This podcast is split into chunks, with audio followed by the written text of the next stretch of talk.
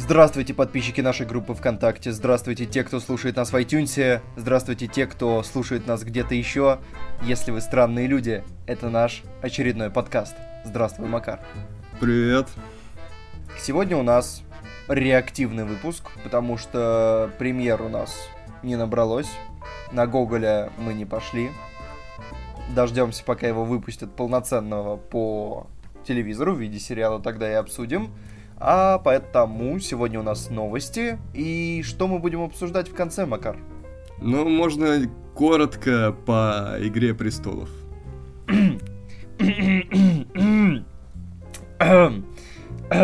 Это не касалось Игры престолов, это я прокашлялся. А, да, ну, давай тогда пока погоню. Первая новость.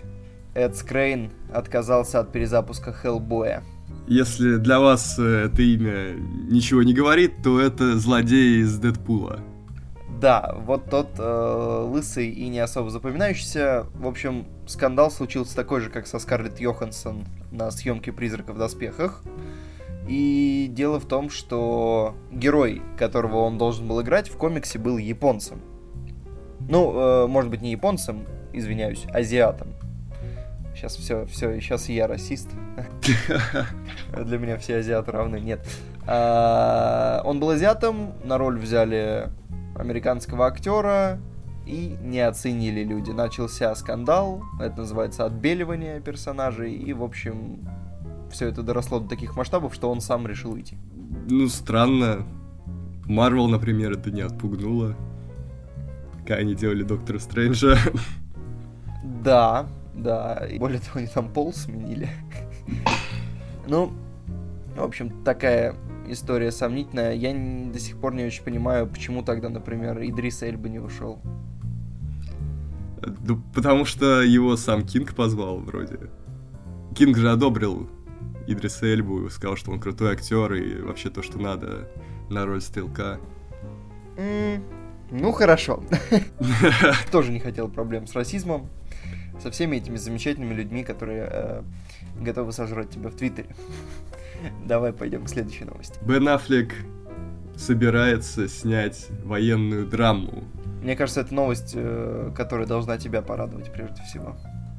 Э, ну, я вообще люблю, когда Бен Аффлек что-то снимает. Наверное, я единственный, кто сходил на закон ночи в кино. А, сделал на него обзор. Да, можете посмотреть. Ну, что сказать? Ну, хорошо, что человек работает, как-то пытается вернуться в ритм после чер... черной полосы. Да, да, после неудачного, ну, объективно по сборам неудачного Закона Ночи, после вот этой катавасии с Бэтменом. А, более того, есть новость, что если Аффлек возьмется за постановку фильма, то он снимет своего брата, Кейси. Вот. А действие фильма будет Афганистан, реальные события, 2009 год. Ну, Какая да. оскаровская заявка, да? Аффлек уже снимал про Восток, получал Оскар. Аффлек уже снимался в главной роли, получал Оскар. Теперь пришло время объединить и собрать все Оскары. Да, но главное, чтобы он все-таки играл Бэтмена, а то слухи печалят. Но я думаю, что уже можно, в общем-то, считать, что все, все, все. Хотя, сколько я слышу, ему, если он хочет снимать что-то свое, ему нельзя не играть Бэтмена. Печально. А, да, вот я прочитал страшные вещи э, для глаза продюсера. Э, при бюджете в 65 миллионов долларов предыдущий фильм Африка собрал 22.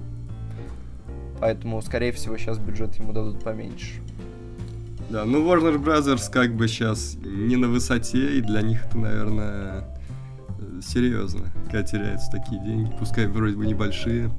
Ну ладно, как раз мы говорим про Бэтмена, и тут следующая новость про Лигу Справедливости.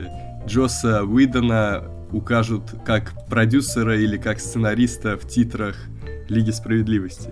Да, изначально была информация о том, что его не будут указывать. Потом он, видимо, настолько доправил сценарий, что его решили прописать как сценариста. Э, но, несмотря на досъем, все равно, как режиссера, его указывать не будут. Вот. Кто не знает, он доснимает Лигу Справедливости вместо Зака Снайдера, у которого, скажем так, семейная трагедия. Да, а, ну и получается Уидон снял Мстителей для Марвел, а теперь участвует в Лиге Справедливости для DC. То есть это будет такая мстя. Перебежчик. Перебежчик. Обы- об- обычно в обратном направлении бегут, а тут... Вообще странно, вроде DC-то тоже не особо дает свободу творчеству, и тоже и режет, и меняет беспощадно фильмы, так что, не знаю, тут может быть теорема Эскобара в плане... Он, видимо, немножко отдохнул, а, подумал и решил, что готов. Но, правда, я вот сейчас смотрю на его фотографию на кинопоиске в новости. Ну, как-то, в общем, заметно он постарел. Я не помню, чтобы он был молодым. Ну, так, в общем, э, щечки у него стали шире, чем лоб. Это характерный признак. А, ладно, следующая новость внезапная. Мы в свое время делали видео про то, что настоящий детектив все, но дела у HBO пошли получше с тех пор. Новый директор справляется с работой хорошо, и мир Дикого Запада, на который все ругались, что он слишком дорогой, он выстрелил, и поэтому они могут себе позволить, будет третий сезон настоящего детектива. Это очень хорошая новость, потому что я фанат второго сезона. Я фанат первого, чуть меньше второго. А, но меня радует, меня, по-моему, у меня стойкое ощущение, что где-то мы уже обсуждали это, но я не нашел, если честно, где мы это обсуждали. А, на главную роль взяли Махершилу Али, который взял Оскар в этом году. И мне не нравится этот выбор. А, не потому что актер э, афроамериканец, чтобы на, меня, нам уже в четвертый раз за выпуск не написали, что мы расисты. Нет, просто мне не нравится, потому что мне, ну, в общем, актер э, не кажется харизматичным и, в общем, на главную роль тянущим. А где ты вообще его видел? До этого. Слушай, был какой-то фильм с ним, я смотрел. Голодные игры? Нет, другой. Э, я вспомню. Но суть в том, что мне кажется, можно было найти кого-то получше. Ну, они хайпят, хайпят на Оскаре. Да, посмотрим, кого они еще... А, в «Загадочной истории Баттона» я увидел. Тут это, МакКонахи получает Оскар, и он в детективе. Али получает Оскар, и он в детективе. Вот так это работает. Да, а, я, кстати, не вполне уверен, что Махершал Али где-то играл когда-то главную роль. Мне кажется, нет. Я вообще думал, его в детектив берут на какую-то второстепенную роль. Но вот нет. А, ну, тем не менее, давай скажем главное. Ну, во-первых, я думаю, к нему соберут еще неплохой каст вокруг. Да. Хочется верить. А главное, что остается Ник Пиццалата, который... И он будет режиссером в этот раз. Ну и помимо него также будет еще один режиссер помогать ему, э, Джереми Сал... Извините. Джереми Салнье. А, который снял «Катастрофу» и «Зеленую комнату», два таких известных фильма. И ждем. Ну, главное, чтобы история была интересной, и остальное, там, актеры, это уже как бы дело второе, потому что... Я думаю, в этот раз они вернутся скорее к такому, к первому сезону, потому что объективно второй у них не вышел. А, ну, настолько хорошо, ну насколько ну, да. мог. А, он чуть не угробил, собственно говоря, серию. Поэтому я думаю, что они вернутся, ну и, в общем, постараются такие э, сюжет сделать попроще, но поинтереснее. Да. И, э, ну, главное, мы снова увидим офигительную заставку. Ну, во втором сезоне песня там была какая-то слабенькая. Нет, нет, нет, слушай, я, я к концу сериала я распробовал, и она у меня теперь в плейлисте крутится. Хорошая песня, я одобряю. Но с первой не сравнится. Ну, с первой не сравнится, но хорошая. Без арабских воплей когда. Блин, опять расизм. Да что ты будешь? Следующая новость. Следующая новость. То, что Сэм Роквелл сыграет э, Джорджа Буша младшего в новом фильме режиссера «Игры на понижение». Я думаю, что можно уже начинать запоминать его имя. Его зовут Адам Маккей. Очень хочется верить, что у него получится так же хорошо, как э, в прошлый раз, хотя до этого вроде как у него не то, чтобы прям хорошо получалось. А, и там набирается, черт возьми, отличный состав. Там будет Кристиан Бейл, Эми Адамс, твоя любимая. Все, то есть уже, уже можешь заканчивать. Там еще есть отличные имена, но можно заканчивать. Он понял, что Кристиана Бейла надо ставить на главную роль, он с этим просчитался в игре на понижение. Потому что там Бейл был хорош, но его откровенно было очень мало. И вот он, наверное, решил э, загладить. Да. Эту оплошность. А сам Сэм Роквелл мы сказали, сыграет, или мы не сказали, сыграет Джорджа Буша-младшего. В свое время Watch Mojo поставила Роквелла на первое место в топе самых недооцененных актеров нашего времени.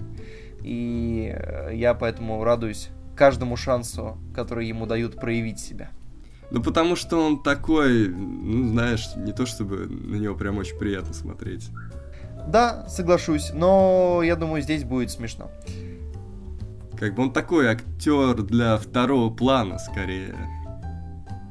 Потому что если бы он был в главной роли, то, мне кажется, немногие бы на это откликнулись, зрители. Да, э, соглашусь. Э, собственно говоря, еще из тех, кто сыграет, будет Стив Карл или Карел, в зависимости от того, э, придерживаетесь вы принятого или правильного произношения. А я говорю Кэрол. Также в проекте будут Билл Пулман, Стефани Оуэн, а продюсирует это все э, Маккей, сам режиссер, совместно с Уиллом Ферреллом, Брэдом Питом и еще двумя малоизвестными людьми. Неплохой продюсерский состав. Но он идет по стопам у Рассела, берет одних и тех же людей, снимает такие комедии не глупые. Хочется верить, что у него все получится, но на самом деле еще очень много будет зависеть от того, кто пишет сценарий, потому что в прошлом фильме был э, фантастический сценарий. И он был даже слишком фантастический, не все поняли. Нет, он был одним из трех авторов сценария, а здесь... А здесь пока он один. Ну, посмотрим, посмотрим. Может быть, он вывезет. Да, главное, чтобы не пришлось потом брать, не знаю, учебник политики, чтобы разобраться в сюжетных линиях фильма. Да. У нас следующая новость э, как раз про политику, про президента. Джордж Клуни выразил желание стать новым президентом США. Ну, по-моему, не в первый раз речь идет о президенте Джорджа Клуни. Uh, он на пресс-конференции по поводу своего нового фильма, который он срежиссировал, в нем сыграл Мэтт Деймон. Uh, и... Кому там еще играть? Да, он Клуни сказал, что это может быть весело.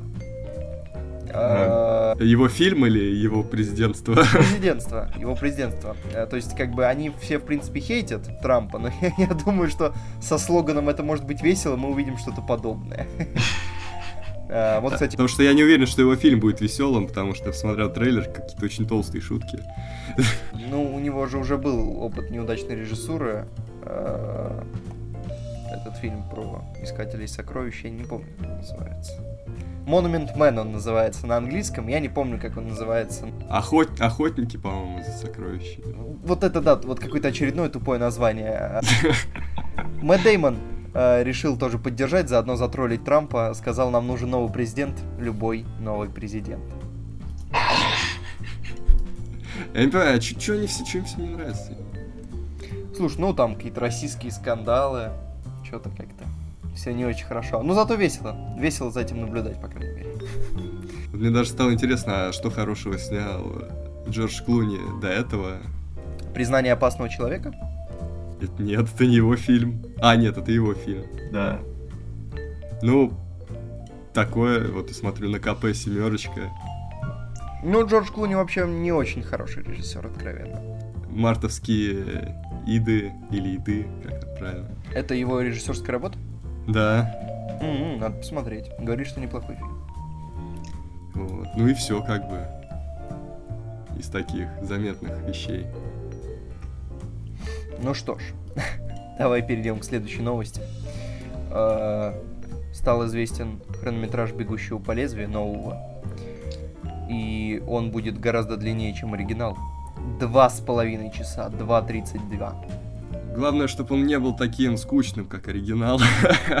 Соглашусь, э, но я думаю, что все-таки Вильнев будет пободрее, будет поинтереснее. Теперь осталось, чтобы сценарий был хороший.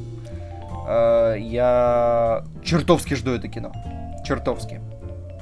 Да, потому что первая часть интересна только когда о ней говорят, а когда ее смотришь, тебе не интересно. Потому что очень много крутых теорий насчет того, что там происходит, и насколько проработан там мир, но когда ты смотришь фильм, это все почему-то не, не бросается в глаза. Как я слышал, он просто довольно э, глубокий, если вдумываться в него, а если поверхностно смотреть его, как я это обычно делаю, это невероятно скучно. Но нет, слушай, в конце было напряженно. Ну, да, но как-то очень локально, я не знаю, для такой прям... Для такого мира, такой вселенной, которую они там развернули. Про, а, стандартное ПВП в доме, это не то, чего, возможно, я ждал, когда смотрел этот фильм.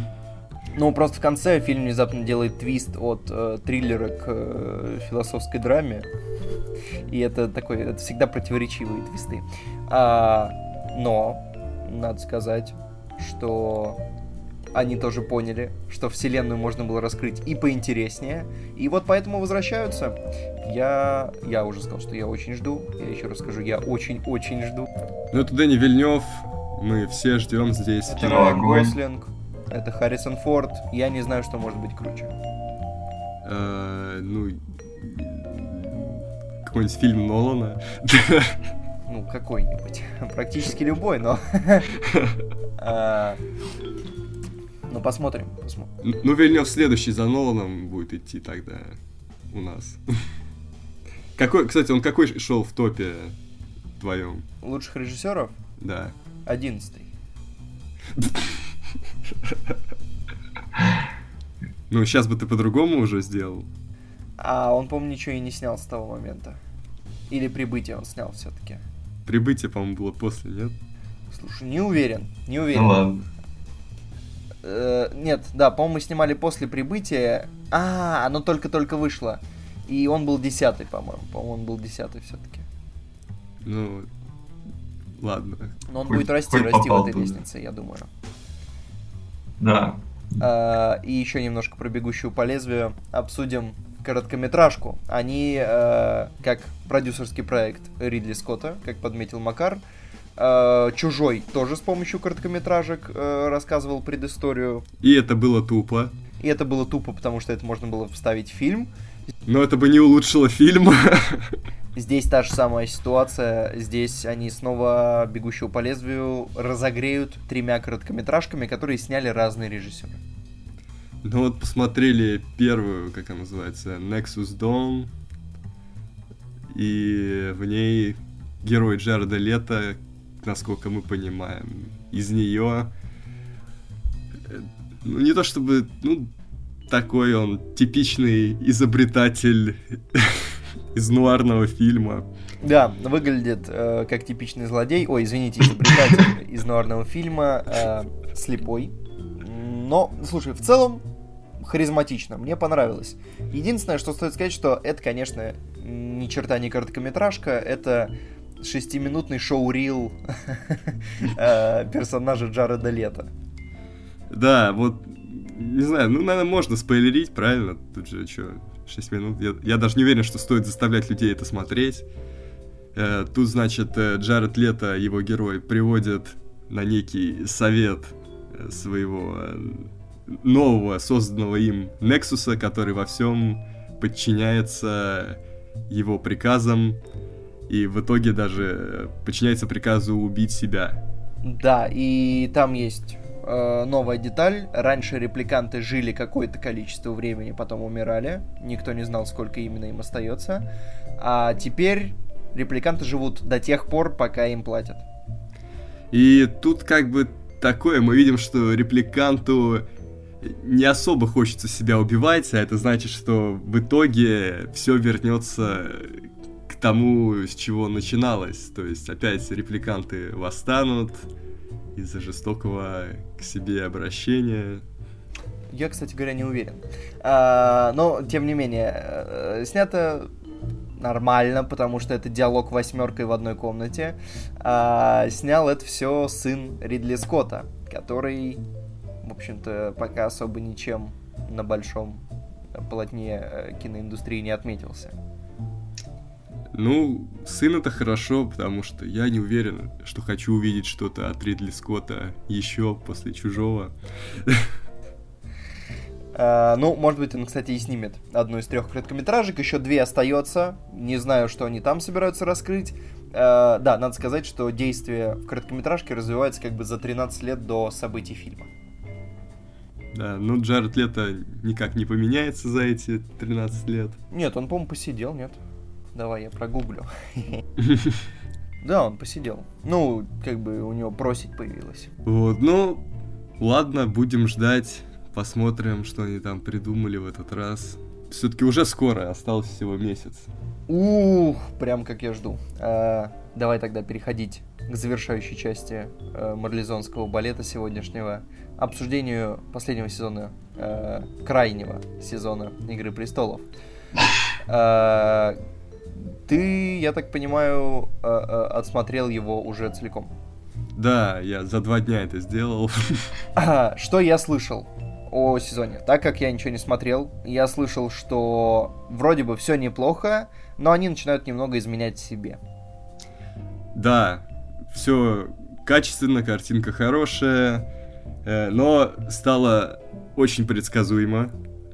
То есть в этом сезоне прям вот заранее знаешь, как все будет развиваться. Мы тут без спойлеров, правильно? Да.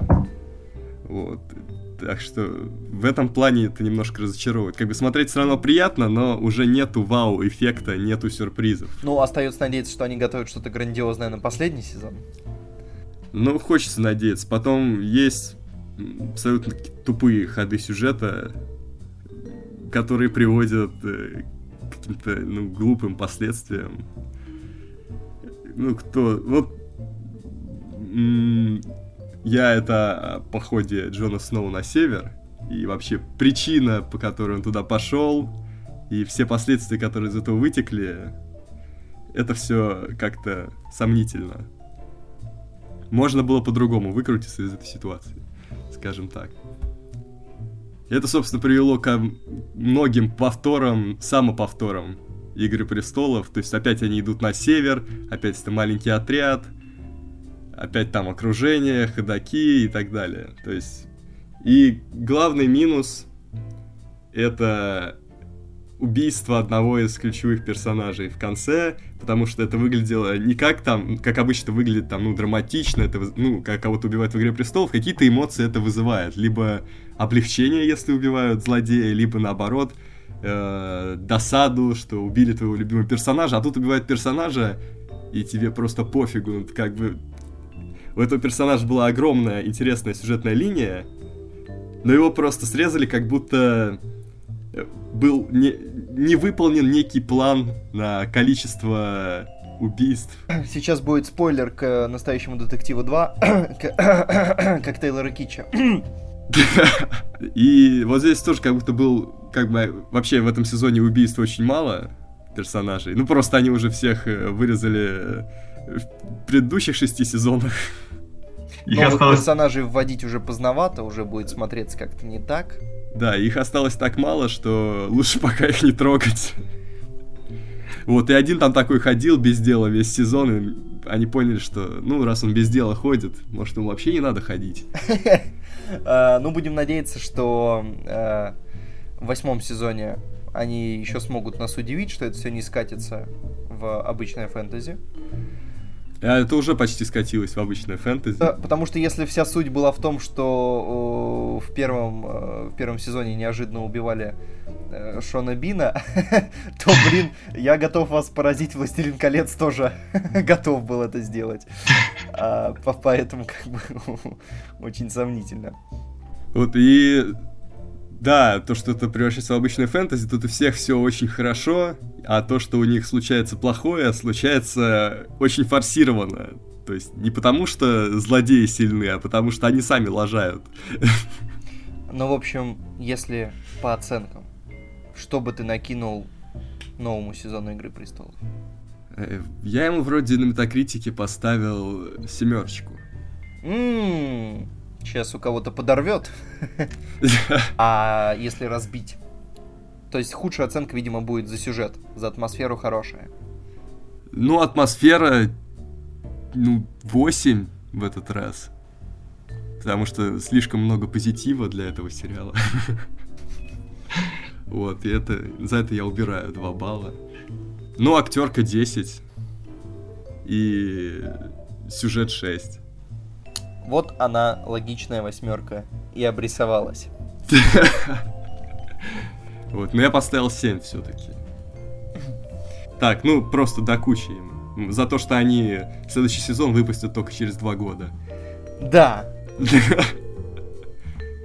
Как бы 6 серий какие-то ждать 2 года. Ну что вы делаете с нами, со всеми? а, создатели Шерлока сейчас где-то такие, смешно. Я надеюсь, они хотя бы будут вот как последняя серия этого сезона, час 20. Почему бы не сделать 6 серий по час 20? Они, в общем-то, так и планировали, по-моему. Да? Ну, тогда все правильно, все верно. Поэтому, может быть, они их и снимают два года. Ну что, А, еще я хотел посоветовать фильм. Я, в общем-то, кто подписан на Твиттер, э, знает, что я его советовал. Посмотрите фильм «Она» Пола Верховена. Очень необычный фильм. Артхаус во всех смыслах. Вот. Но достойное кино. ну, Оскар за... Э, Номинация на Оскар за лучшую женскую роль. Да. Ну, золотой глобус за лучшую женскую роль. Вот. Так что есть стимул посмотреть. И, как обычно, у Верховина есть провокационный... Ну, вы знаете. А, этого Верховина. Он держит планку, хотя ему уже там 80 с чем-то. Да. А, Ну что, все на сегодня. Реактивно не получилось, получилось, как обычно, э, 30 минут. А, В конце, так как ничего особенно не происходило на этой неделе, мы оставим вас э, с еще одной песней из «Малыша на драйве». Вот это внезапность! Кстати, саундтрек «Малыша на драйве» в iTunes э, в топе продаж альбомов. Круто! И отдельно, отдельно с этого диска можно купить только песню Easy. Вот мы ее и поставим. Пока. Пока.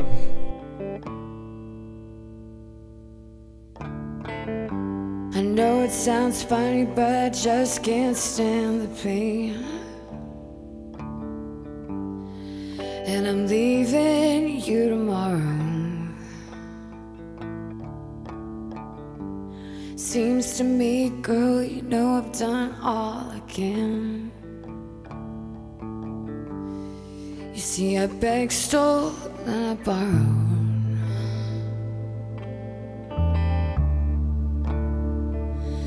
Why I'm easy.